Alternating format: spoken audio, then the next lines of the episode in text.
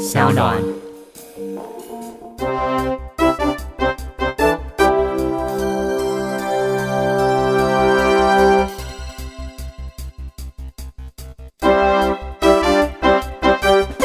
大家好，欢迎来到法克电台政治归政治这个单元。这个单元里面呢，我跟洛毅会一起来跟大家聊聊一些政治问题，但是其实用法律的方式来去回答。我们今天要聊什么主题？等下你你不让我自我介绍吗？不 需要了吧？大家好，我是珞亦。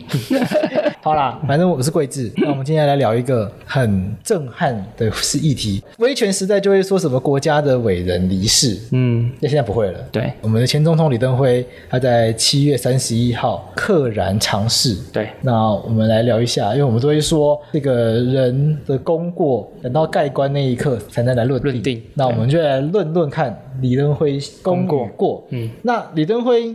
其实说真的，我们决定要做这个主题的时候，其实我对李登辉真的是完全没有任何的概念，嗯、因为李登辉在我很小的时候就已经不是总统了。就我开始对新闻有印象的时候，嗯，都是陈水扁了。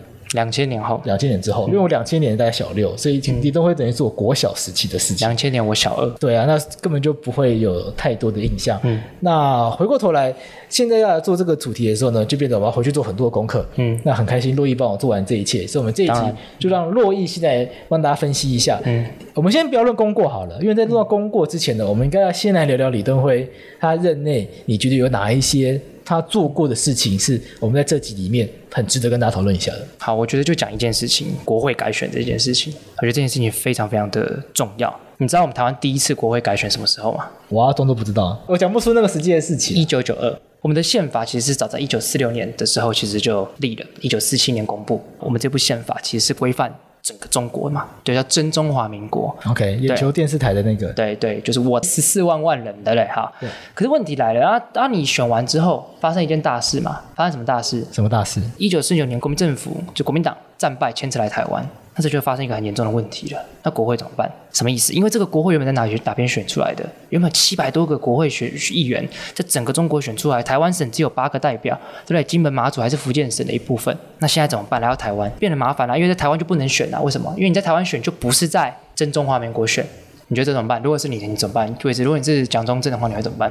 如果你是个独裁者，以你的个性，OK，那就不要选，就不要选。OK，对，他就选择不要选，他就跟立法院就说.啊，那我们延议，就延期这样子。啊，跟林郑月娥一样。对，他确实是这样子。哦，跟林郑月娥直接不是直接不选，直接不选。可是不选这样下去也不是办法啊，不选一次，然后这个国民大会跟监察委员那时候也是选出来的啊，也要是要选他怎么办？最后就这样子，他说那我们问大法官好了，大法官给了一个解释，大法官说这个因为国家发生重大的变故。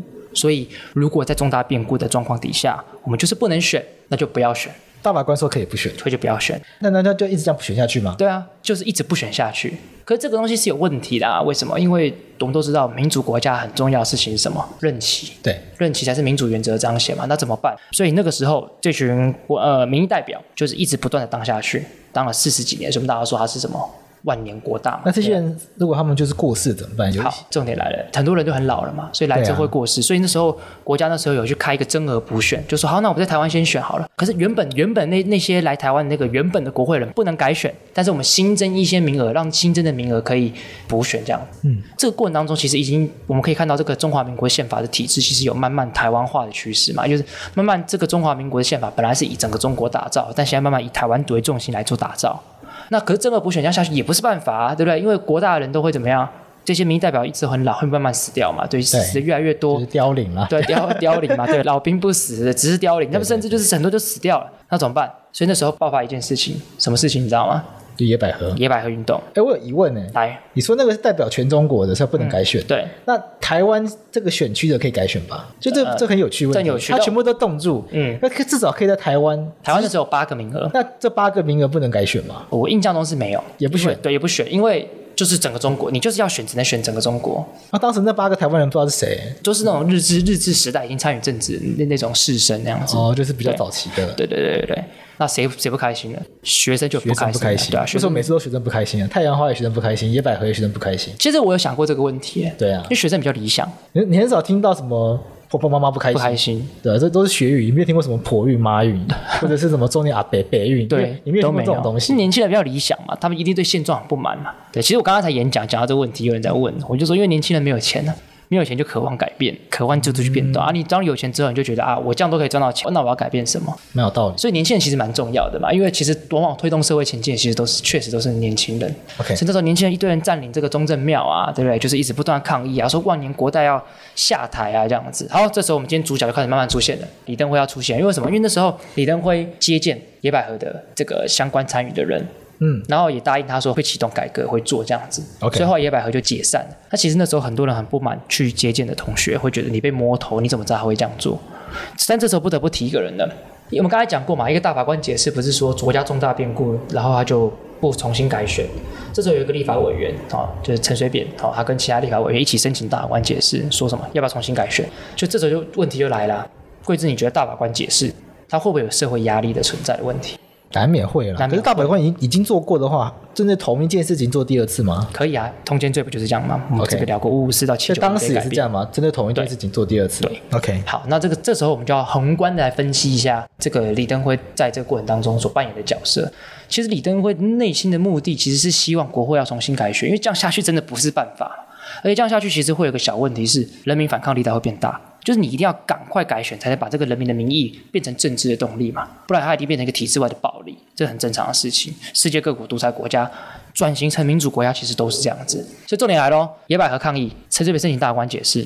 那这时候大法官怎么办？我自己觉得他有看到一个态度，就是人民想改选，立委也申请要重新改选。重点是什么？总统的态度。那李登辉当时看起来是蛮倾向要改选的，所以我觉得在这个错综复杂关系下，最后四至二六一号解释做出来了，说。重新改选，因应国家当前情势重新改选。大家也是要知道，是一九四八年，这是第一届，就第一次台湾改选是在一九九二年，所以其实大家已经当四十三年到四十四年的立法委员，我们才一九九二年改选，在一九九五年、一九九八年才开始选属于台湾自己的立法委员。那其实蛮多人蛮感谢李登辉这件事情，认为他是民主先生，开启台湾民主之路。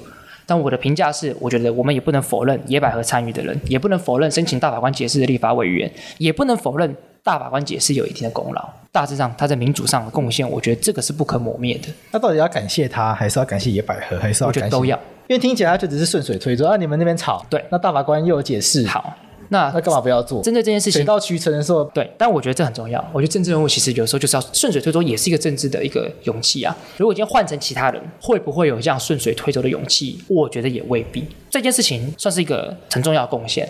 那除此之外，另外就是总统直选。因为当时也是碰到一样问题嘛，因为总统为什么不能直选？还记得我们在百灵果不是有讲过一样的逻辑嘛？因为如果总统在台湾直选，就怎么样？台独分子嘛，对对不对？所以你不能。但是他后来坚持跟马英九对抗，其实不止马英九啦，还有很多的当时非主流派啦等等，陈履安等等对抗，他坚持要总统直选。所以我们在一九九六年后来修宪，一九九六年我们才第一次。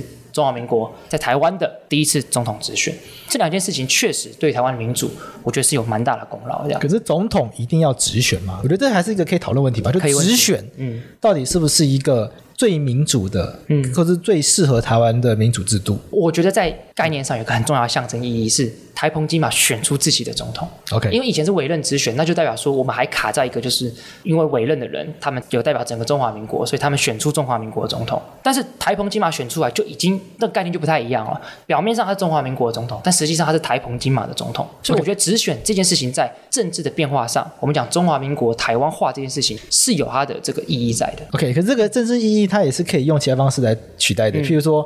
全部都是台澎金马选出来的国会，嗯、你要国民大会或者立法院来做，这都可以，也可以。那它全都是台湾人组成的，嗯、那这种情况下，他们来选出的总统，不是也会取得像这样子同样的政治意涵吗？同意。我想要讨论是说，其实我觉得总统直选到底对于台湾的政治制度，嗯，它本身是不是一个好的选择？我觉得这件事情好像比较少人讨论。对，那我再把一个历史脉络先讲清楚.因为其实会做这件事情，也是当时民间其实是渴望总统直选的。如果你这时候制度说，我们选出的人帮我们选总统，大家不能接受。现在的时代状况底下，内阁制不就这个样子吗？对，应该这样讲。我觉得内阁制是有还有背景的考量，因为台湾当时已经习惯有总统这件事情，蒋中正啊、蒋经国啊，就是我们已经期待一个人当台湾的最高领导者是。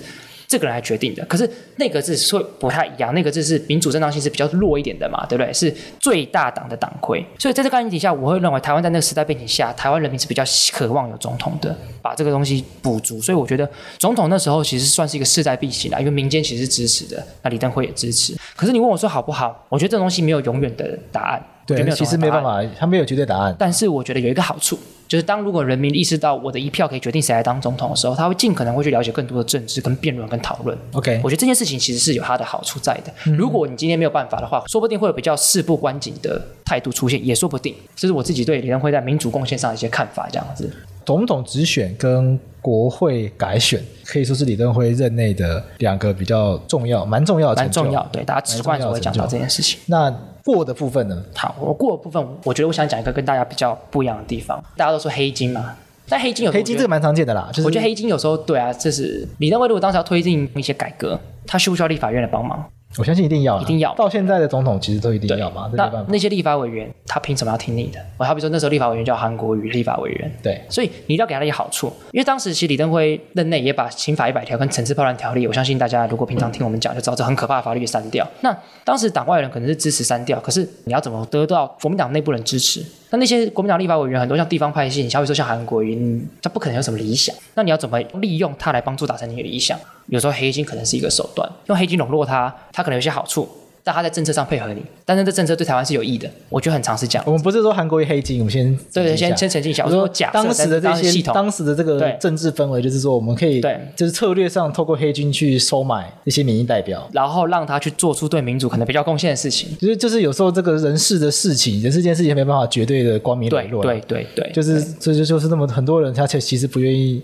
做这些事情，就是说这些事情结果听起来是好的，可是过程中就必须要沾染一些大家不是很喜欢的东西。对，在那在那个当下，你好像也想不太到其他的方法。没错。那至于说这样子做到底是好是坏，你只能留待后人去评断了，因为它毕竟还是会留下一些不好的政治效应。没错。所以我觉得这个东西大家已经讨论很多，我我不讲这个，我们讲另外一个。反正黑金的部分，大家可以去听其他人分析了。对，很多人讨论，反正黑金的功与过，嗯，都有。你也不能说哦，你你是为了争取人权、争取民权，然后你就可以做一些狗屁倒灶的事情。对，对，因为这有时候这两件事情没办法，它不是说功过可以相抵。对，因为反过来讲，是如果他不这样做啊，说不定就没办法前进。对，也说不定就是很难，你很难讲，真的没有答案。所以有时候这个做决策的人真的是蛮困难的，很痛苦。对啊，确实是要蛮两难的。嗯，好，我讲另外一个层面的问题。就是很多人说李登辉对台湾的民主贡献算是分期付款，分期付款就是先让有些东西前进，但有些东西就迟了，就是转型正义。我我我不讲转型正义本身，我讲这件事情为什么被耽搁。我从另外一个层面来讲，就是转型正义这件事情，在世界各国其实很快都可以做的国家，我们都可以看到一件事情，就是独裁政权的倒掉，纳粹倒，所以纽伦堡大审，然后东欧的一些国家也是那个。威权执政党被推翻，所以大家直接转型正义去清算前朝做出不对的事情。政党倒台的部分，对。但是台湾很特别，台湾是世界上少数一个国家是从威权时代走到民主时代，基本上在民主转型过程当中没有死人的。我要跟观众讲一下，我的意思不是说白色恐怖没死人，白色恐怖死非常多人，非常恶劣。我是说转型这件事情本身没死人，并没有说像爆发像韩国光州事件爆发这种大规模抗议，警察扫射，然后最后拼搏到民主。台湾没有，野百合没有死人。然后就进入到民主时代，这是世界上少数的状况，所以我们才讲宁静革命。所以在这个过程当中，国民党生存下来了，并没有像世界上其他独裁国家一样，那个独裁威权政党倒掉，它并没有。所以它活下来之后，就有一个问题，就是它就并没有像我们刚才讲那些民主国家，前朝倒台立刻清算，这清算事情就就没了，因为它这个清算力道就被吸掉了。而且再加上我们台湾戒严用太久，所以李登辉对民主贡献确实我觉得是有，但这个过程当中转型正义不见。所以我没有办法一窥过去在威权时代、在戒严时代的加害人的面相跟怎么样去做处理。这件事情是到二零一六年国会改选之后，我们促进转型正义，我觉得才开始做出第一步。这件事情其实是蛮多人批评，也觉得很可惜的地方。就是怪他为什么当时不做？嗯，他能不能做，我不知道，但是他确实没有做。所以这件事情，我觉得是可以去讨论的。会不会他本身就是没有想要做？我觉得有可能，毕竟他是国民党，他是国民党的，他是国民党。虽然后来变台联，他变台联之后，也是他丧失国民党党魁的身份。所以我就说，他在拥有国民党权力的时候，他怎么可能对自己党内的人去清算？他要用这股力量再继续做事，不知道是做好还是坏。就是从现在来看，大家都觉得还蛮蛮不错。但是不管怎么样，他必须要利用党内的力量。所以如果他用党内力量要清算的话，他没有党内的力量的话。他怎么继续做事？所以我觉得，或许从他的角度来讲，他也不能这样做。但是转型正义这个过程当中延迟了二十年，也是事实。可是他任内不是做了二二八补偿条例吗？对，但是重点来，你看你刚才讲它是关键字叫什么？补偿。对，补偿。我们从宪法概念来讲，是国家合法对你的限制，只是这个限制太超过了，所以给你钱。好比说征收。这是一种特别牺牲的概念。可是二二八发生事情，其实我们都知道，它其实是一个不法国家的概念，就是中华民国这个体制在台湾是正当性是有问题的，使用这些法律层次、判断条例也有重大瑕疵的二级的问题。所以这些东西其实基本上应该是要赔偿。所以很多人在批评这件事情，是这件事情二二八是要赔偿，不是补偿。好比说我们讲征收好了，征收比较像是说国家对你限制，但是这个限制太超过，超过你能能容忍范围，所以我一定要给你钱做补偿，来换取得到公益，这样。就有点衡平的概念，衡平，衡平，对对对，用衡平概念比较好理解了，对，就是这个状况下。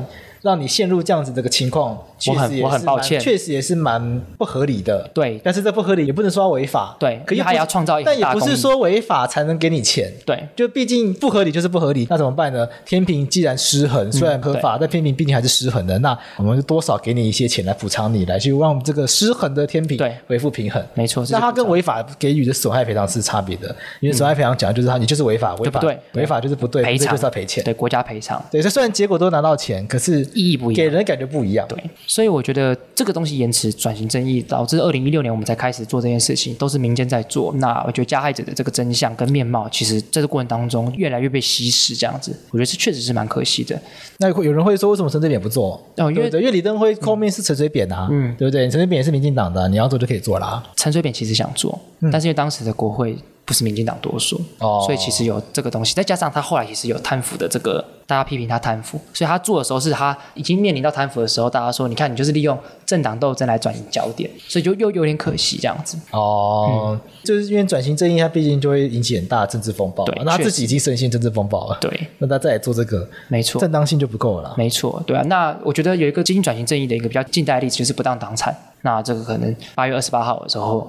就会解释，那我们到时候可以再跟大家谈。那也是一个典型的转型正义的一个条文，这样子。还有一个另外疑问就是说，转型正义一定要清算国民党吗？这个对，因为不是有和解共生嘛？那难道不能跟国民党和解吗？和平转型？我觉得和解共生跟清算其实不是冲突的。现在的对国民党的这个呃，我觉得跟斗倒国民党没有关系，因为你看不当党产条例只是让不法取得的财产回到一个正常、公平、正常竞争的状态。但是那些清算，其实我们坦白讲，在当时做那些人多半都已经去世了。所以我觉得清算是说我们要找到真正的加害者。我觉得和解共生是对我们加害者的不同的面貌去做不同的评价。我举个例子，当时的总统。当时的高官真的是极端的加害者，可是你有想过，这个在这公务人员里面体系当螺丝体系的人，他真的是很大加害者吗？所以或许我们可以参考南非的一些做法，就是让这些人诉说过去所做的事情，来引求原谅。这或许也是个和解共生的一个做法，这样子。但是我觉得必须要去做，然后我觉得也不能说一定是清算。我觉得你看，好比说现在资料库已经公布了。转型正义资料库，所以你看得到以前加害者，这算不算一种清算？你看得到，其实就就可以去骂他了嘛。但我觉得这是必然的，因为在那个时代，有些人选择就是沉默，就去当自己的官；但是有些人不选择沉默，跳出来去争取民主。在当代社会，我觉得给予两个不同评价，我觉得是很正常的。所以重点不在于国民党怎样怎样怎样，重点是在于说有没有这个动机，有没有这样意愿、嗯、去认真的面对过去这个历史，对对不对？对，一旦要去面对这个历史的时候，他一定要面对的就是国民党过去做的事情嘛。必然，这个这是历史的事实，大家没办法否认。对，那以李登辉当时身处的位置，他可能没有办法做这件事情，但我看是很难啊。对，所以我会觉得，纵观来讲，我觉得对李登辉的评价。就是他对民主真的是有功，可是，在这件事情上却选择了牺牲。我举一个许信良对他的评价，他对他民主的贡献是是高的，对两岸关系他觉得是持平的，不知道。然后对于他这个卸任之后讲话，他觉得不负责任这样子。哦，对，卸任之后很多事情应该说他功过难，两岸政策是功过难论，他觉得功过难论。对，对他说两岸政策功过难论，被卸任之后讲话不负责任，变 那么变那么直白。对，他讲他这样讲，因为我觉得也也对，因为。你不知道他内心到底在想什么，所以当他讲说我在野百合的时候，我就是希望你们来，我就希望民主改革。对，这不负责任，因为我们也不知道当时你的想法是什么。但从客观上来看，确实是让台湾走出民主转型，这也是事实。那希望这一集可以让大家对于李登辉做过的事情有法律上的了解，法律上的了解。然后，因为毕竟这个节目的听众朋友可能蛮多都没有经历过李登辉时期的，就算经历过，大家都还是小朋友，没错，青少年，嗯，大概也不会有太多深刻的认识。希望这一集可以让大家更认识我们台湾这位前总统，嗯，李登辉。我们就讲这边，谢谢大家，谢谢大家。